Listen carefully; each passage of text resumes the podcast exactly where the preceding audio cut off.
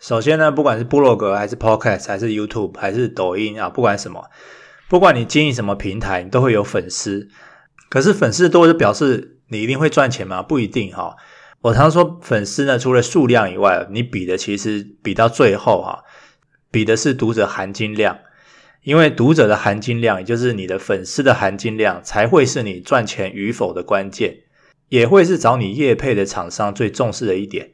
如果有一天你自己要卖产品，也会非常需要啊。所以我觉得，不管你从事怎样的创作、怎样的自媒体、如何的自我行销，它的最终目的都还是销售。好，有句话说：“乞丐看戏不打赏，你演出的再精彩也没有用。如果看你的人都是穷人。”没有钱可以花，或者是没有消费决定权的小屁孩，那你就算广告做得再好，内容再好看，你的业绩就是不会起来哈。所以这就会沦为这个我称为有名无实的自媒体。那其实你可以想象一下，就是虚拟世界啊，我们在创作，其实它也跟实体世界很像啊。那你看实体世界，他们比的不是也是这些东西吗？好，所以我认为粉丝含金量或是读者含金量，就是一个自媒体的最高原则，你必须时时刻刻的设法提升。好，那这一集的内容非常重要，因为这一集会是所有自媒体人必须要重视的一件事情，就是如何提升你的粉丝含金量。OK，那我们就开始吧。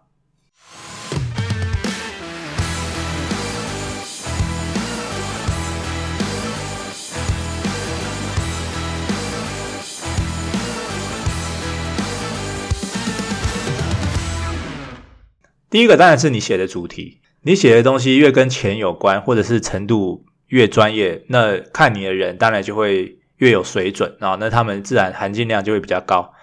可是就算是同一主题哦，它也会有分等级。例如说，同样是写旅游的，一个人的创作主题是如何穷游，那另外一个人的主题可能是邮轮旅游。所以第一个人呢，他的代表作可能就是说，教你如何省钱玩日本。什么一千日元过一天之类的哈，那第二个人的代表作呢，可能是说五星级邮轮去欧洲，教你如何享受奢华人生之类的。那你觉得哪一个读者含金量会比较高？当然是第二个嘛。由此延伸哈，如果你是写美食的，那你写街边小吃，你觉得会有含金量吗？或者是说你写米其林攻略会比较有含金量？好，当然是写越贵的东西。读者看到花花越多钱的东西，你的读者才会含金量比较高嘛。或者是你同样写健身啊，你可能说上班族轻松健身啊，可能用一些什么简单的办公室椅子就可以健身的。或者是呢，你卖很贵的这个健身器材啊，例如说 Peloton 啊，或者是美国的一个跑步机之类的，就是你写这方面的 Peloton 呃的这个使用教学啊，哈，台湾还没有进啊，但是也许某一天会进。我只是举例嘛，对不对？写一些关于昂贵健身器材文章啊，那至少看你的人呢，就有一天可能会买得起。那运动也是嘛，你写桌球啊、羽球啊、啊什么跳绳啊 之类的运动，那也不会比这个写高尔夫来得高嘛，对不对？所以就算是同一主题，你也要去想说这个主题它。最贵的东西是什么？那你去写最贵的东西，你自然而然看你的人，他们就会比较贵，好，他们的身份就会至少买得起这样子。好，然后还有同样是开箱文啊，很多人我看他们会写说什么呃维修 DIY，对不对？乍听之下，维修 DIY 这个主题哇，好像很多人看哦，大家可以省钱，对不对？但是其实你想一想嘛。它会比你写这些全新品开箱含金量高吗？当然不可能嘛！有钱人他就直接买新的，他怎么还会去 DIY 维修呢？对不对？他根本就是直接花钱了事了哦，他直接就是买最新的，连可能连二手的都不想买了，还会去还跟你去 DIY 维修啊！所以那什么人会 DIY 维修呢？就是没钱买新的人嘛！好，所以你要去想这背后的逻辑，就是你的粉丝他到底是怎样的人？那。如果你今天你的目标是要吸引有钱人的话，那你就要去写一些很贵的东西，很贵的主题啊。但是我知道啦，创作者有一部分也是需要帮助穷人呐，啊，所以这个只是个人选择问题。那这一集的内容我们先不要那么的伟大哈，我们先世俗一点，就是说我们这一节内容就是教大家怎么样吸引到有钱人，然后去提高你的粉丝含金量。好，那第一点的结论就是在这么多的主题下面，你要去选一个贵的主题。那就算你选到了一个贵的主题，在同一个领域下面，你也要尽可能去写付出成本比较贵的主题。久而久之呢，自然就会聚集比较有钱的读者。我再次强调哈，创作者比到最后是在比读者含金量，因为一份事业，如果你要做自媒体事业或者个人品牌事业。不管什么事业哈，一份事业呢，它需要有人直接付钱捧场，所以你写的内容，你创作出来的东西，其实就在教育、训练、聚焦你的读者，然后去决定说你未来想赚什么钱。很多创作者他其实没有这个概念啊，他想说，那我们就赚广告费就好了，我只要很多人来看，然后 Google 给我广告费哦。或者是业配啊，或者是一些厂商给我广告就好了嘛。但是我觉得那样想是很危险的，因为这样想是流量变现哦。流量变现它不是那么稳定的，因为运算法可能随时会变，所以你还是有一天会卖自己的产品。不管你内容再好，再多人看你，你的这个事业根基都是不稳固的。我举个例子，大家都懂。大家知道苹果日报嘛？苹果日报一周刊非常多人看，对不对？可是有一天，呃，大概前一阵子还是去年的某一天吧，我忘记哈，他们就说需要宣布订阅制，他们就说你现在开始呢，你要付钱给我，你才可以看苹果日报的内容。后来当然失败了，对不对？那我一直认为说，他其实打从第一天就注定失败了。为什么呢？因为他们的读者就是一般吃喝玩乐的人，他们不太会愿意花钱买知识，因为苹果长期以来就是经营的通俗内容嘛，他们针对的是一般人。好，所以他们的读者的主要构成就是相对应的一些一般的族群。好，那同样是报纸，《华尔街日报》的订阅制就很成功。为什么？因为《华尔街日报》的订阅，他们所长期以来经营的 TA 就是那种高知识分子、白领、高层阶级啊，一些企业长啊、一些主管啊、一些愿意花钱追求知识的人。好，所以你看啊，《苹果日报》都已经写的那么好，经营的那么好了。它的读者含金量还是很低，就是因为它长期以来都是靠广告流量变现，而不是靠自己的读者含金量跟他买东西。所以，我们身为小型创作者啊，我们一定要把读者含金量、粉丝含金量摆在第一位。好，然后第二点就是你要常常写开箱文啊，你写开箱文就会有人看，有人看，这些人他就会买东西嘛。因为我们买东西之前一定会先做功课，所以如果他看到你、查到你，诶，发现你常常在开箱。那他可能就跟着你。那这些人，他们因为有钱买东西，所以他们的含金量都会比较高。你多写开箱文、产品介绍文、使用心得文、竞品 PK 文啊，你就可以直接拦截有钱人。然后你介绍的东西越昂贵、越新奇、越独家，越能彰显身份地位越好。因为现在 YouTube 当道，所以有机会的话呢，除了写，你要把它拍成影片，但是文字还是要放部落格，这个是为了 SEO。好，所以要培养读者含金量，就多写开箱文。好，可能一开始没有业配啦，自己就花点钱买东西，自己投资自己。但是以我自己的观察，坚持下去的人，最后有很高比例的人可以成功。好，慢慢开始会有业配的机会，然后就会有更多的免费的产品可以开箱，然后进入良好的循环。第三点呢，如果你还没有准备好卖自己的东西，我觉得你也可以卖别人的东西开始。我记得很久以前有一个印度客户啊，问我一个问题，他说：“如果用一元买了一罐糖，再用一元卖了糖，请问他赚了什么？”我当时就想了一下，我说：“嗯，应该赚了信誉吧。”他的回答比较实际，他说：“赚了那个空罐子。”好，那我问大家一个问题哦，如果你用原价买了一百只 iPhone，再用比原价便宜一百块的价钱卖给你的读者，那你亏了一万块，可是你赚到了什么？对，就是赚到了消费者资料，你赚到了，你拥有了一百个买得起而且相信你的客户。其实这一招就是大卖场策略，你先卖别人家的品牌，那些很知名、很好卖的东西，把消费者资料建立起来，然后这些人他开始习惯在这个地方，在这个大卖场买东西，然后你才开始慢慢的卖自己家的产品，就是自己的家产品的利润比较高嘛，所以。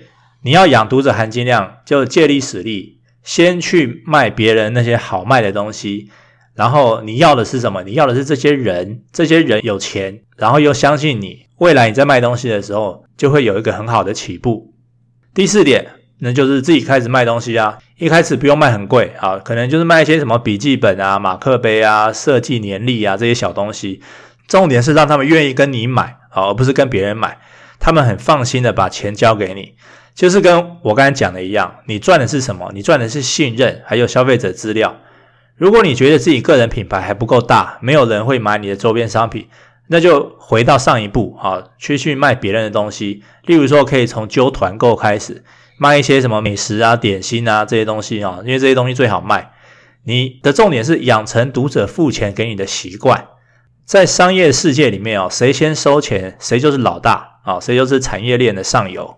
好，我们延伸下去哈，现在你自己开始卖东西了，那就尝试的收费贵一点。所以第五点，我会说，你卖的东西卖贵一点，因为呢，什么样等级的商品，什么样等级的价格，就会吸引什么样等级的客户。之前讲过，如果你卖的东西很便宜，那你的读者含金量就很一般；如果你卖的东西非常贵，然后有人买得起的话，那这些人。的含金量就一定比较高，对不对？我我举个最极端的例子了哈，最极端的例子就是像现在加密货币，很多人卖 NFT，NFT 非常贵啊，一颗可能叫零点一以太，零点一以太，零点二以太，差不多就是一两万台币，然后买到什么？买到一张 JPEG，买到一张图片。那这些人愿意花一两万台币去买一张图片，买一个信念啊，买一个想象的未来，他们就很有钱啊，对不对？好，先不管他们是不是呃硬钉出来的，不管了，这是他们买得起嘛，至少买得起。所以，当你收费越贵，你卖的东西越贵，你的读者含金量就越高。哈，也就是说客户啦，你的客户的含金量就越高。它除了可以让你赚比较多钱，利润比较高以外，哈，客户素质比较高，所以呢，不合理的客服需求就比较少。我觉得这一点甚至比你赚钱还要好，因为你知道东西卖出去以后，客服其实是花很多时间的。大家也知道嘛，如果你卖便宜的东西，你遇到的奥客的几率就比较大；你卖越贵的东西，奥客的这个出现几率就会比较少一点啊，相对的啦。好，那我们再回到说 NFT 啊，像 NFT，如果你聚集了一群愿意花一两万买 JPEG 的人，好，然后把他们变成一个社群，那这个社群里面是不是含金量就会比较高？含金量越高的社群，对你来说也是越好，因为里面就会有很多人才啊，很多商业合作的可能性啊，等等。好，第六点呢，就是成立一个社群，把你的客户放在这个社群里面。那因为社群，呃，有所谓的这个同侪压力啊、当当大家都有这个 NFT 的时候，你可能也会 FOMO，你可能也会想买。那不一定是 NFT 啦，啊，任何东西都有可能啊。好，例如说你是一个。讲师，你是一个线上课程的讲师，然后你的课程呢，呃，卖得很贵，然后报名来参加的人一定都是素质比较好，对不对？素质比较好的人加入到了同一个社群里面，就会产生一些火花，然后大家都想跟上别人，同侪压力嘛，同侪压力就会让这个社群整体变得更好，然后整体的含金量，好，在里面的每一个人的含金量都会提升。而当社群的整体含金量提升，当然就是每个人都受惠啊，包括你自己。所以第六个就是成立一个社群，然后他们会很自然的、很有机的去提高含金量。OK，第七个，你怎么找到这些人？我们现在有很多社群平台啊，有 FB 啊，有 IG 啊，有抖音啊，哈，有 LinkedIn 啊等等。那你想哦，如果今天我要做社群行销，然后我的目标是要找有钱人。你觉得我去抖音找还是去 LinkedIn 找会比较好？好，当然是 LinkedIn 嘛，因为抖音基本上都是很多小孩子，小孩子的含金量不会很高哈。那我说的小孩子不是真的小孩哦，真正的小孩反而含金量会高，因为父母会帮他们买单嘛。我说的小孩子就是大学生啊，这种等级的。如果我们真的去比较任何的群组的话，我认为大学生是最没有钱的哈，或者说。不能说最没有钱，大学生是最不会愿意花钱投资自己脑袋的，因为他们觉得所有的知识都可以免费取得，他们不会花钱去买知识啊。所以，如果今天你的知识、你的产品、你的资讯产品是针对大学生的，我劝你尽早转型。好，所以我们花同样的精神、力气跟行销费跟时间，我会宁愿去做 link in 的行销，我会在 link in 花点时间去经营账号。去认识其他的这些呃 link in 的这个 link in 中文叫领英的啊，领英的这个玩家啊，或者在里面去认识一些做一些人脉社交等等的，因为他们的含金量会比你去玩抖音啊玩 IG 高一点。Facebook 也许高一点，因为 Facebook 现在也都是老人在玩嘛，对不对？好，所以逻辑上越老的人就是越含金量越高了。好，那最后一点的第八点哦，第八点我认为就是自己变有钱人啊，因为根据物以类聚的宇宙法则，当你自己变有钱人的时候，你的言行举止都会吸引到相同的人，然后你写的东西啊，你拍的东西，讲的话啊，会看的人啊，就会越来越透露出相同的气息。那这个世界上很很好笑的是说，有些心术不正的人，他也知道这一点，所以他们就开始伪装成有钱人。他们可能为了取信于大众，还去跟跑车合照啊，亮出银行存款单啊之类的哈。但是其实这些动作本身就反映了一个事实，就是你何时看过有钱人在亮银行数字的，对不对？根本没有嘛。有钱它是一个过程，它不是一夕之间的事情。然后在这个过程中，你的心态啊、头脑啊、言行都会改变。而且这些改变是渐进的啊，有迹可循的。你身边的人也会注意到，然后对你比较熟悉的读者也会有感，好，所以慢慢的会留下来的读者会跟你进入同温层，大家都的生活啊就会越来越朴实无华 且枯燥啊。所以以上八点，呃，以上八个做法就是让你去尝试提升你的粉丝含金量。好，讲了八点啊，如果你还听到最后的话，我帮你大家回顾一下。第一点就是你写的主题有差啊，你要去写一些比较昂贵的主题，你要去写那些付出成本比较高昂的主题，那自然会看你的人他就比较有钱。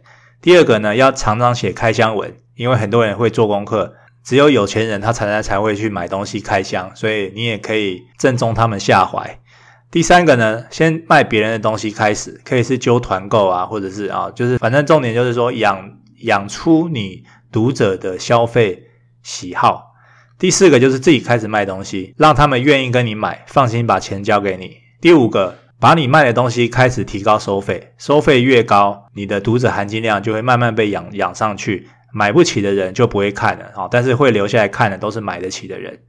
第六个呢，成立一个社群，把这些人、把这些客户放到一个社群里面，让他们彼此制造同财压力，只要有一个人买，大家都跟买。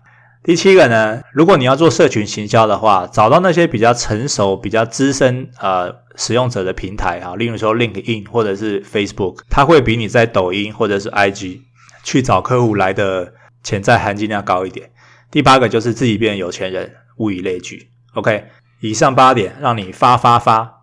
那我觉得最重要的还是创作者自己哈、要有有钱的脑袋，一定要有商业思维啦。就像这一集的内容一样，就是不要再去靠流量变现，你要去养出你的粉丝含金量，然后等到时机成熟，卖自己的产品给他。所以，当创作者有了正确的商业思维的时候啊，其实很自然的啦，就是一切都会反映出来，你的银行存款啊，自然会慢慢的增加哈。但是要记住哈，不要亮出来哦。OK，好，拜拜。